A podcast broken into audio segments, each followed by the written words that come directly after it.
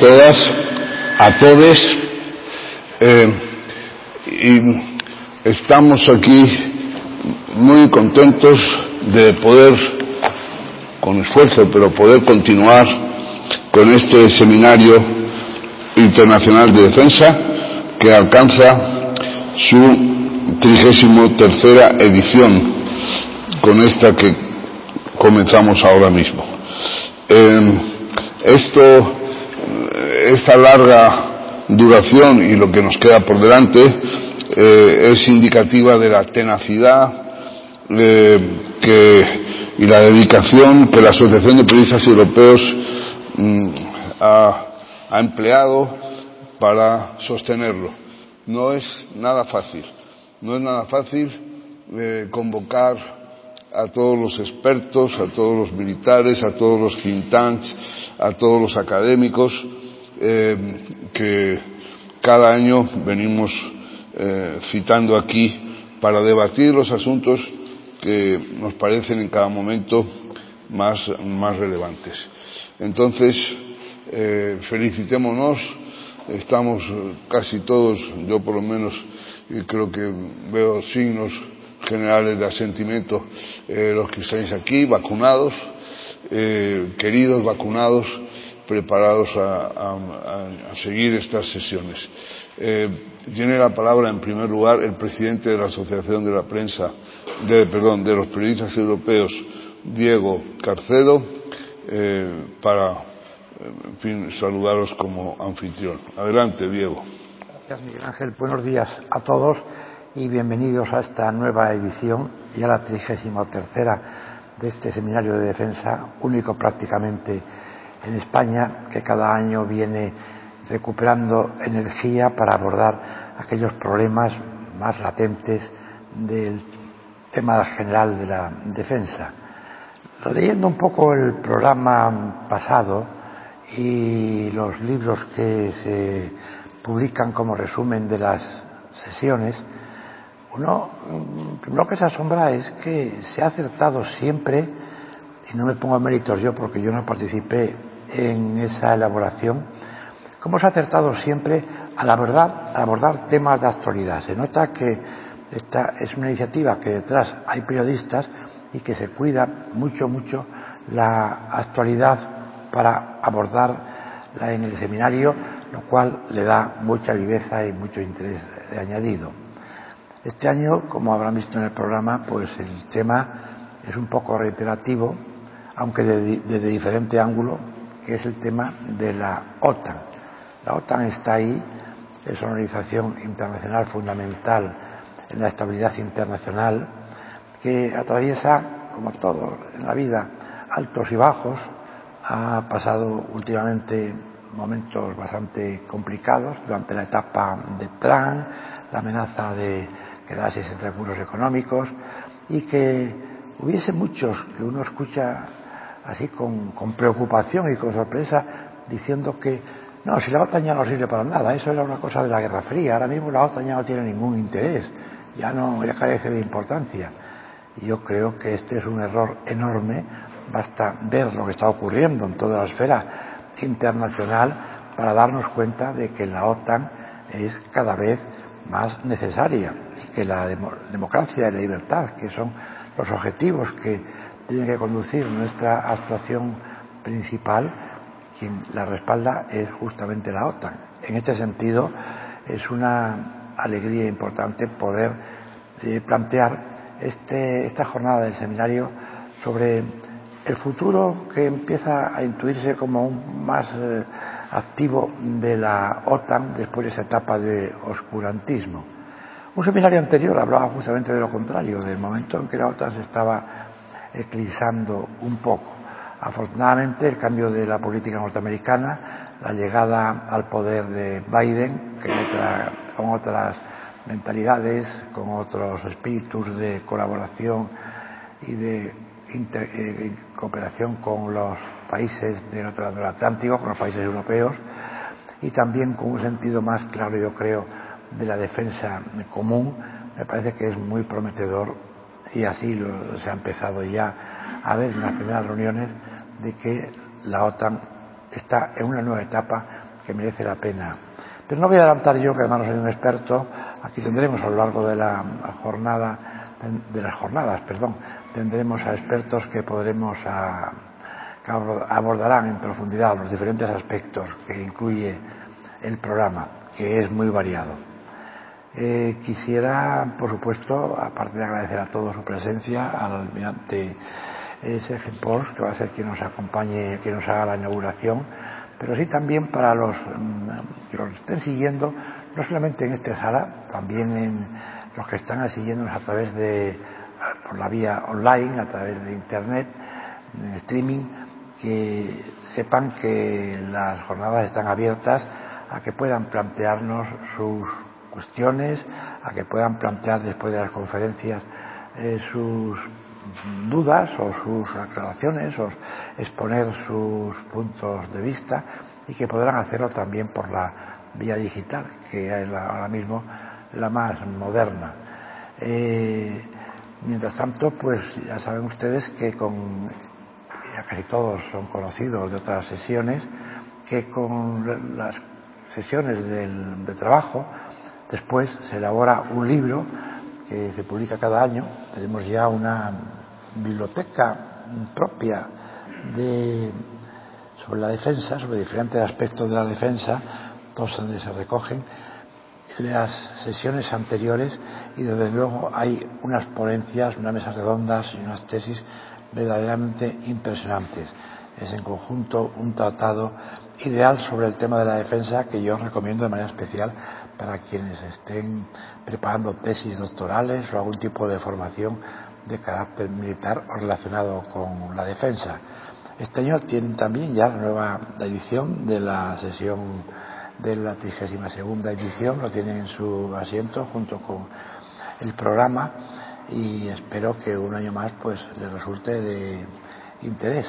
Por lo tanto, mm, yo voy a dar paso ya al almirante que nos hará su presentación oficial y a partir de ahí empezarán las eh, las conferencias y las intervenciones en las cuales eh, tendrán todos ustedes pues una posibilidad de participar directamente porque se trata aquí de hacer un programa, una intervención colectiva donde todos aportemos algo para lo que persigue el seminario, que es aclarar los temas relacionados con la defensa y sobre todo estimular la y preocupación y sobre todo el interés de la sociedad en los temas de la defensa. Así que muchas gracias y Almirante tiene la palabra. Muchas gracias, presidente Diego. Muy buenos días, amigos y compañeros. Amigos porque hay muchos de vosotros que os he conocido, os he tratado y sois ya buenos personas cercanas. Y compañeros, porque en esta etapa de mi vida militar ya no es tan compañero el que pateaba la cubierta de un barco, sino aquellas personas que se acercan con interés al debate sobre la seguridad y defensa.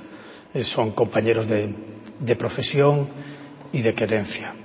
Eh, quiero comenzar dándole las gracias a la Asociación de la Prensa, a la Asociación de Periodistas Europeos, perdón, por querer contar un año más conmigo y a, a Diego y a Miguel Ángel por acogerme en esta jornada inaugural que me da una seguramente falsa sensación de seguridad, porque estar ante la prensa, aunque estés rodeado de personas tan cercanas, eh, siempre, es, siempre es un terreno resbaladizo y eso no es más que un tributo al periodismo.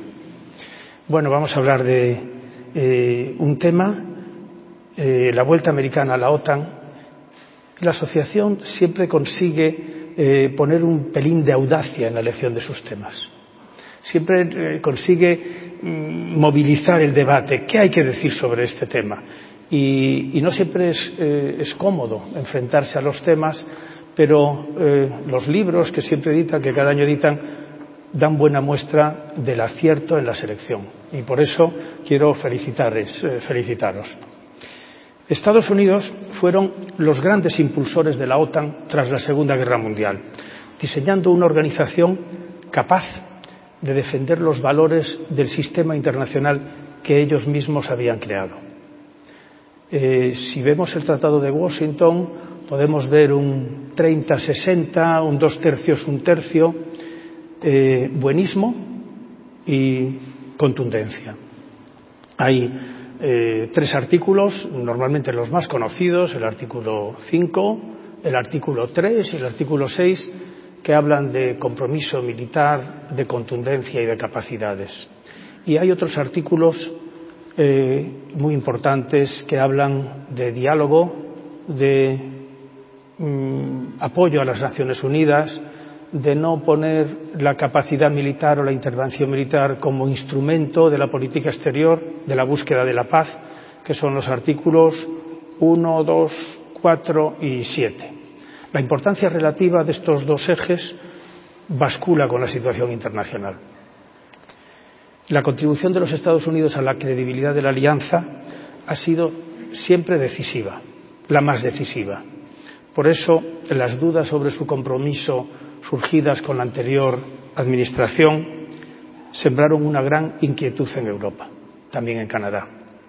Y por eso también es una excelente noticia, estímulo anestésico, estímulo sin duda, que Estados Unidos recupere su papel de principal soporte y valedor de la OTAN.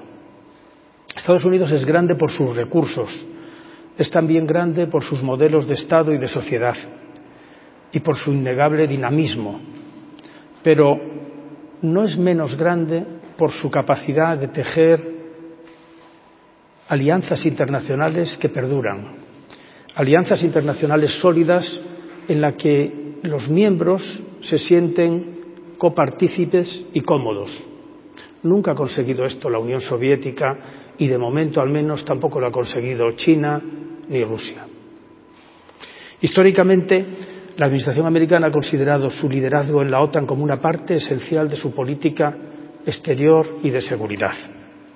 Y esta posición de considerar la OTAN como una parte esencial, como un elemento esencial, no ha estado exenta de espíritu crítico, normalmente sobre todo espíritu crítico hacia la dedicación de los europeos a la defensa, hacia las inversiones europeas en defensa.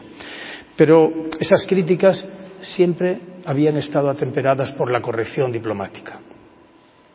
Solo esta dinámica tradicional se alteró en la anterior presidencia, con el regreso de posturas aislacionistas, que de vez en cuando ocurre en Washington y sacuden su vida política, eh, llevó la crítica hacia Europa a cotas inéditas.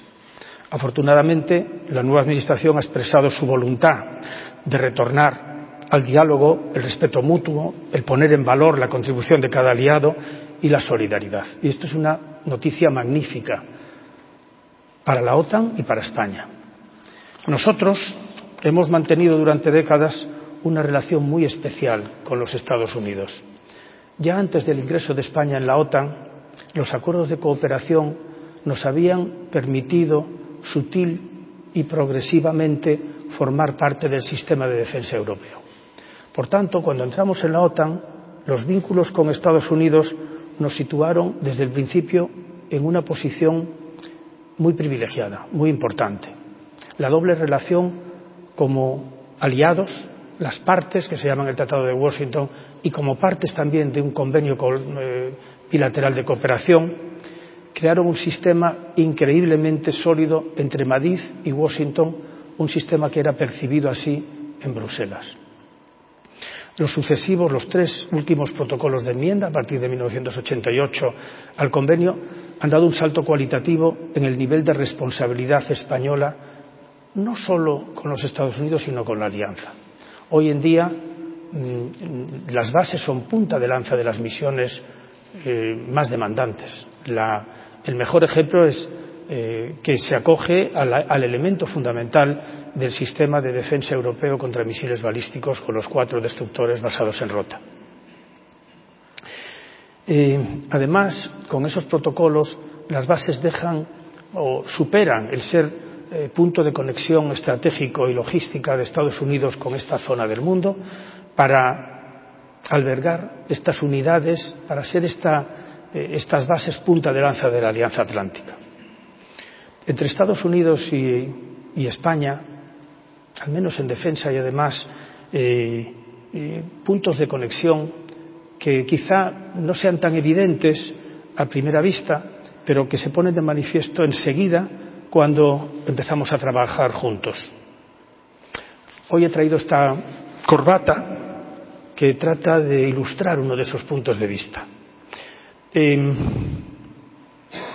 el icono de la cultura americana, de la cultura en que yo nací, me hice joven y estos señores me acompañaban, era Clayton Moore y Toro, el llanero solitario, en busca de causas justas por las que luchar en el lejano oeste.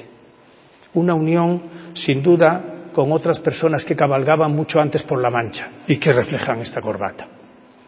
Pero no solo se trata de una simple influencia cultural eh, mutua. Existe una manera de entender la relación humana entre los Estados Unidos, entre los estadounidenses y los españoles, muy parecida, muy desprovista de artificios, que nos ayuda muchísimo a, entendernos, a trabajar juntos. Sería muy laborioso y ajeno a este debate expresar lo que una nación ha significado para la otra a lo largo de la historia.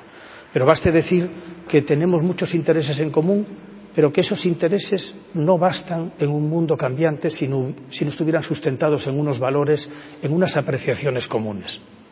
Hoy en día, como otros países occidentales, Estados Unidos sufre una enorme, una muy intensa situación de polarización interna y de insatisfacción en buena parte de su población. Hace poco tiempo hablábamos de algún país iberoamericano en estas situaciones. Se ha ido extendiendo esto como la hidra y ahora es la hidra que invade a, los países más eh, a las democracias más desarrolladas. Hemos tenido una buena noticia anteayer de Francia, muy buena noticia. La polarización, esta insatisfacción, pues está ahí y habrá que luchar contra ella, habrá que ver cómo se gestiona, ¿no? Pero esta polarización en la sociedad americana acentúa la importancia de atender a la agenda interna. Y es de esperar que los mayores esfuerzos de la Administración Biden se centren próximamente en esa agenda interna, pero sin desatender su papel de liderazgo global que Washington siempre intenta ejercer. Los primeros anuncios, las cuatro o cinco grandes medidas de retorno a la alianza, la cumbre de París, el JPZOA, eh, los tratados internacionales, la Organización eh, médica, esta de salud, la Organización Mundial de Comercio, todas estas primeras medidas así lo indican. No es de esperar que esta apuesta internacional se refuerce con nuevas medidas espectaculares en el corto plazo, pero sí que haya un impulso generalizado norteamericano en varios frentes y entre ellos el de la Alianza Atlántica. Eso es una magnífica noticia, porque por eso, con este impulso, celebrar la próxima cumbre de la Alianza precisamente aquí tiene un especial significado y probablemente se apruebe en esa cumbre el nuevo concepto estratégico de la Alianza, que va a, ma a marcar el devenir de la Alianza Atlántica y las características del vínculo transatlántico seguramente para la próxima década. Eh, para España eh, es una enorme oportunidad. Es una oportunidad de resituarnos como miembro importante de la Alianza Atlántica y también de refinar y perfeccionar una relación con los Estados Unidos que históricamente ha sido tan mutuamente beneficiosa. Por, eso damos la bienvenida a este nuevo tiempo de entendimiento, de acercamiento americano al multilateralismo eficaz. Y como decía en un momento de, mi intervención, tenemos enormes retos, mucho más complejos que, que, los simples ecos de la Guerra Fría o la asertividad Rusia o cómo se gestiona China. Tenemos retos que o los solucionamos o no hay futuro, como el cambio climático, eh, otros que ya llevamos tiempo experimentando y, gestionando bastante, bastante bien, mm, como el terrorismo internacional.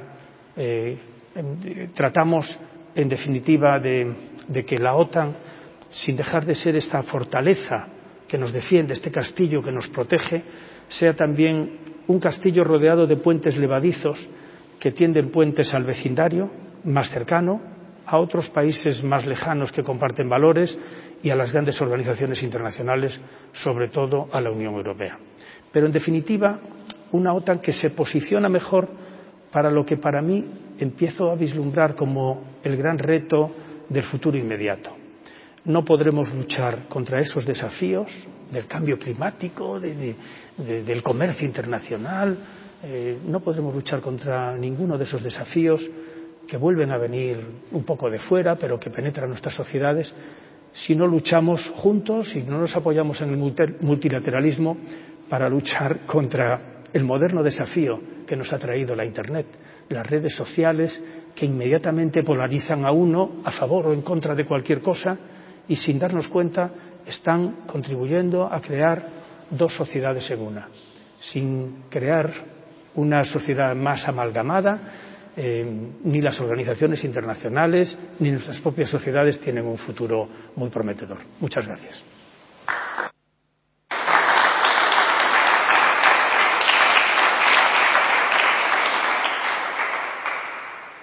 Almirante, no sé si tu disponibilidad de tiempo. Eh... ¿Puedo mentirte o no? Sí, sí, puedes mentirme. ¿Te acuerdas aquello? Si te dijera la verdad, mentiría. Eh, puedes mentirme abiertamente. Este permite eh, que se abra un pequeño coloquio con alguna pregunta que quieran dirigirte. Pero solo si es un poco insidiosa y difícil. Vale. Por favor, solo la insidia y la dificultad tendrán cabida en las preguntas. ¿Alguna cuestión? Está la sala todavía muy fría, a pesar de la temperatura ambiente. Me alegro de eso. no. Eh, yo quería, ya que veo que nadie se... Adelante, Carlos. Uf, el más difícil de todos.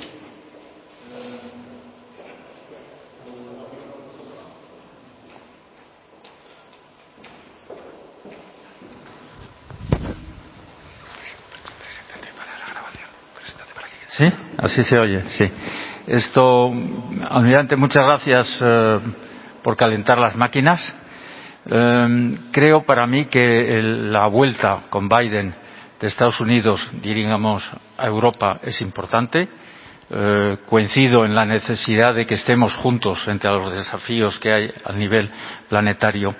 Yo, la, la pregunta insidiosa eh, es más bien, a mí me da la sensación que España que tiene un papel en la OTAN, eh, quizás lo tenga que revalorizar más en este momento. A partir, ¿Lo tenga qué? Lo tenga que revalorizar más, es sí. decir, trabajar más en la OTAN, quizás tener más eh, iniciativas.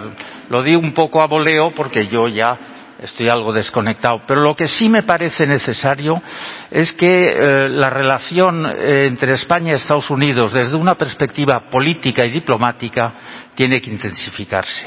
Esta es mi impresión y quería preguntarte si de alguna manera la compartes o crees que estamos en perfectas condiciones de luna de miel con Estados Unidos. Pues ya que, ya que esto es un ciclo cerrado y no hay Zoom por ahí y tal, pues te diría que la comparto plenamente. ¿no? Nos decía el secretario Matis, eh, yo conocí al secretario Matis en Tirana hace unos 15 o 16 años él tenía tres estrellas, todavía no la cuarta, y, y, nos convocó a un general del Ejército del Aire impresionante, que se quedó de general de brigada, se llamaba de, María, y, a varios más, a una conferencia en Tirana, que era Albania el último país, por tanto, el, hijo pródigo de la OTAN, eh, para hablar de, futuros múltiples. Y habló de muchas de estas cosas que, hoy he tenido en cuenta. Eh, cuando le pregunté por qué en Tirana, me dijo precisamente porque es el último, es el, que, el, que, con el que tenemos que hablar de aquello que nos parece más moderno, más prometedor, más de futuro. Y, yo le, dije, eh, mi general, ¿y cuándo en España? Y me dice, no recuerdo que tengamos ningún problema con España. Eso apunta en esta línea, ¿no? Eh, eh, creo que tenemos que ser un poco más insistentes porque España tiene un enorme potencial eh, para los Estados Unidos. Mm, me he quedado en lo del llanero solitario, pero hoy hay 58 millones de hispanohablantes en Estados Unidos. Es una fortaleza enorme, pero no se percibe. Se habla del lobby judío, del lobby italiano, no se, no se habla de ese, de ese lobby. Hay una fortaleza interior. También tenemos un punto de inflexión en toda Iberoamérica y, es un punto de, inflexión muy difícil de gestionar. ¿no? Estaban los ALBA, parecía que ya aquello se. Y ahora tenemos unas grandes dudas. Hemos visto lo que ha pasado en Perú recientemente, ¿no? y hay muchos otros ejemplos. Eh, España puede aportar en África mucho. No sé qué es lo que pasa en África con España. ¿Por qué generamos esa confianza? A los ocho días de desplegar en República Centroafricana no habíamos estado allí nunca nunca, quizá algún misionero, pero nunca. Eh, nos, llaman nuestros colegas de la República Centroafricana y nos piden más españoles, muchos más, que nos regalan terreno y que se queden para siempre. Que eso es lo que ellos quieren. Este modelo de escuchar la agenda del otro, para ver cómo tú puedes ayudar a la agenda del otro, eh, con una agenda propia más a largo plazo, más de generar confianza, es importante y tenemos mucho que decir a los Estados Unidos en este sentido. yo creo que, muchas veces España dice las cosas, dice cosas sensatas, pero eh, no siempre somos tan capaces de ponerlas en valor. Y, a veces eh, preferimos ser bastante discretos con nuestros éxitos. Por ejemplo, en esta reciente cumbre de Bruselas, pues el principal desencuentro, al final, el punto de encuentro fue una frase española entre los dos países que estaban más alejados dos países muy importantes de, la OTAN, la frase española es la que sirvió de punto de encuentro. Y a continuación nos quedamos muy callados.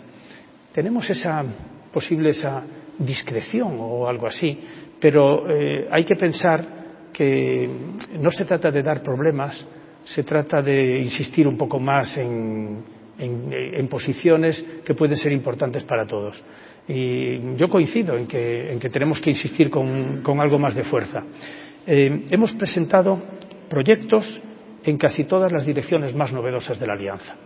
Mm, control de armamentos, eh, la dimensión marítima, eh, la DDA, el nuevo instrumento de disuasión y defensa. Hemos sido los primeros en desplegar carros de combate potentes para demostrar solidaridad en Letonia.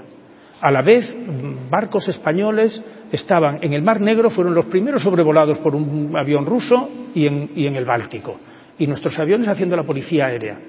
Pero tenemos esta sensación eh, de que quizá simplemente es que tenemos que ponernos más en valor. No es lo que hacemos, que lo hacemos, sino es eh, el marketing o la venta, quizá. No lo sé, me atrevería a decir que esa es mi sensación. Muchas gracias. Eh, adelante. Muchas gracias, eh, almirante. Eh, Gonzalo Ceballos de la Asociación Atlántica. Siguiendo las estelas del embajador Carlos Miranda, eh, Gonzalo, mientras habláis es quizá el momento ah, de... Perfecto. Porque es que si no se oye... Se oye ahora se oye mejor, ¿verdad?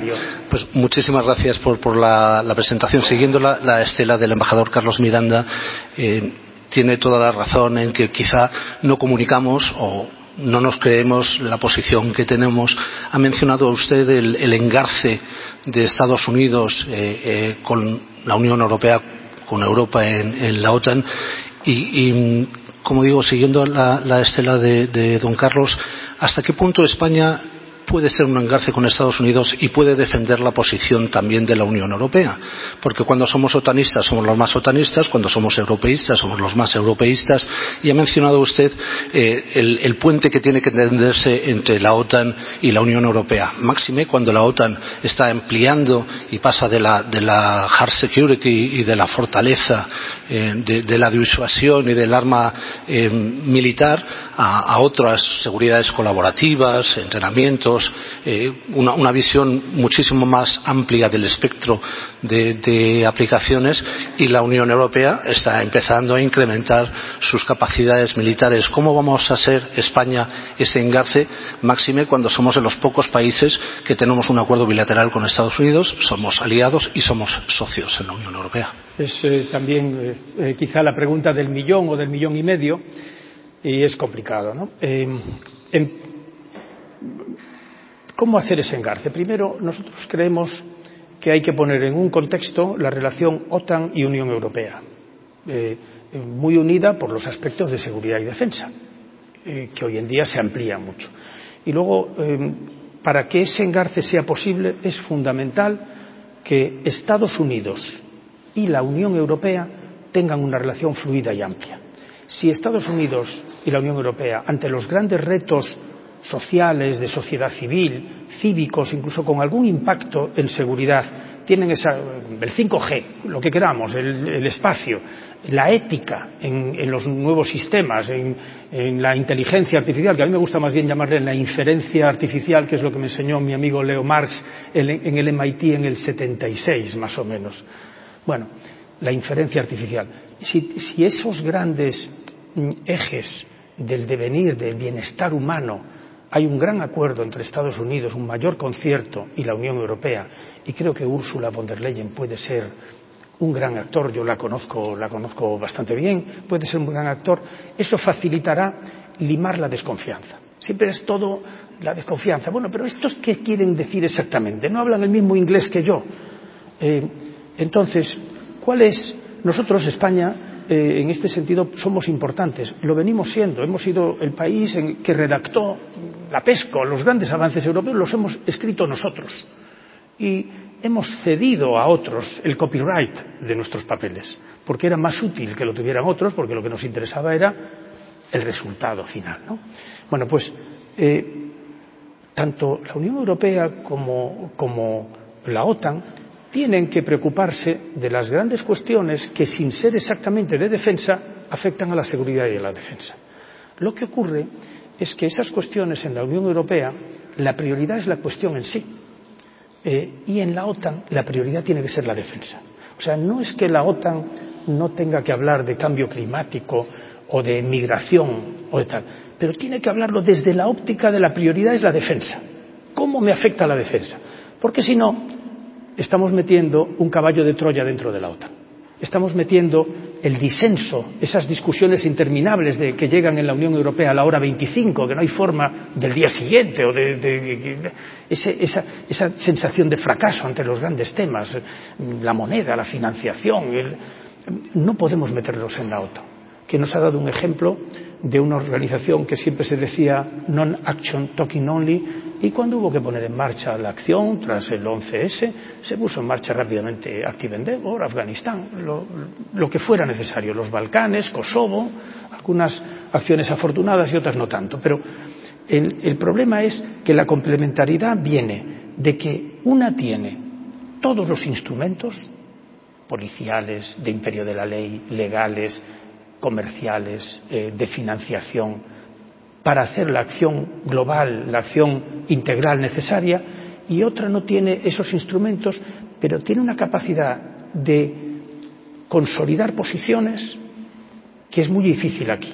El tema es que la prioridad en OTAN sea la defensa y atender todo, y en la Unión Europea la prioridad principal es el progreso, el bienestar, el tender puentes, el crear estándares que faciliten que no haya al otro lado de la Unión Europea un cambio mm, social, socioeconómico tan brusco que constituya en que otros países que están fuera siempre se consideren de segunda. Y cuando tú te consideras de segunda o te hacen ver que eres de segunda, pues eres una fuente del terrorismo, eres una fuente de la controversia, eres una fuente de la inestabilidad.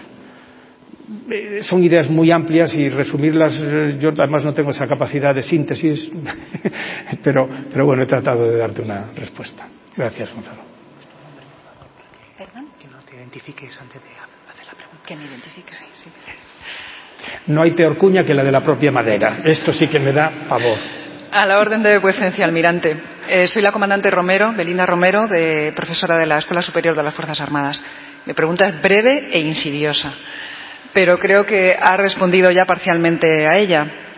Yo quería preguntarle si, vistos los recientes acontecimientos entre España y Marruecos y la crisis que, ahora mismo tenemos, y también, bueno, Estados Unidos como cabeza de la OTAN, la posición, por lo menos eh, em, verbal, que ha tenido con respecto a esta situación entre, entre España y Marruecos, quería preguntarle si a usted le parece que hay un subrelato real como miembros de, la organización, de la OTAN, eh, que no escuchamos y que estos son solamente, eh, por así decirlo, apariencias porque eh, si no lo fueran, pues parece que existe como una especie de situación irreconciliable en, determinados aspectos. Muchas gracias, almirante. Es una pregunta interesante. Se me hace muy difícil contestarla, mm, contestarla con la profundidad que requiere, ¿no? Pero primero quiero decir que los Estados Unidos en esta crisis se han portado como buenos socios y aliados y como un país responsable del mundo. No se trata de afear a nadie y menos cuando todos creemos que Marruecos es un país importantísimo. La fortaleza de Marruecos es muy necesaria. Veamos los retos, la dimensión de los retos reales que tenemos.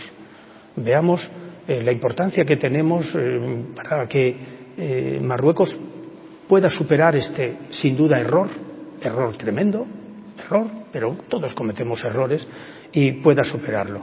en nuestras conversaciones con los Estados Unidos nunca les dijimos nada de, pues no autorizo el sobrevuelo, no hago no sé qué, no entres en tal puerto. Siempre hemos charlado con ellos. Esta es la dificultad que esperamos momentánea y muy breve que estamos teniendo, que nunca la habíamos tenido con nuestro vecino, y sois nuestro amigo, socio y aliado, simplemente queremos que lo sepáis para que valoráis, eh, valoréis la confianza que os merecemos y, también nosotros mismos les dijimos y no abramos mayores dificultades. Esto es construir un mundo mejor. Si em, demonizar a los otros eh, no es el mejor instrumento. Eh, llevamos mucho tiempo demonizando a Irán. Yo realmente no sé si se lo merece tanto, por, mencionar un país o, y a otros, otros. Y yo creo que, que siempre hay que tender puentes. No hay que ser naif, hay que tender puentes. Y, tender puentes pues, no quiere decir hacer ofertas eh, que no se compadezcan con el escenario. Hay que hacer ofertas desde las posiciones de cada uno. Pero siempre las ofertas tienen que dar salida a otros, plantear a otros eh, soluciones. Em, eh, pues si, no estaríamos mm, haciendo algo que aprendimos de jóvenes cuando éramos mm, alférezes de navío y teníamos una serie de botones y teníamos que saber lograr el T5.5 o este, pero ya no estamos en eso, estamos en construir soluciones tratando de aplicar nuestra inteligencia y nuestro deseo de que nuestra sociedad, nuestra sociedad del futuro, viva mejor sin resentimientos internos, sin resentimientos de los dos o tres millones de, ciudadanos eh, de ese país vecino y amigo del sur eh, que viven en España o que al menos nos visitan eh, cada año. Tenemos una relación muy cordial. Hay cosas que se han mantenido y es muy interesante, pero no voy a detallarlas, lo que se ha mantenido. Nos, nos dice un poco, me retrotrae a pensar ¿Por qué España, cuando entra primero en la OTAN y luego en la Unión Europea, marca el modelo de los siguientes países que entran primero en la OTAN y después en la Unión Europea? Pues porque las Fuerzas Armadas son un elemento importante de cohesión y un fundamento fundamental de los Estados modernos. Y esto, mm, yo creo que con eso explico más de lo que, de lo que puedo. Muchas gracias. Muchas gracias, almirante. Y levantamos esta sesión. Enseguida continuaremos con la siguiente bajo el título Washington de vuelta y con la intervención de Carmen Romero, del general Francisco José Dacova y moderada por Vicente Valles. Muchas gracias a todos.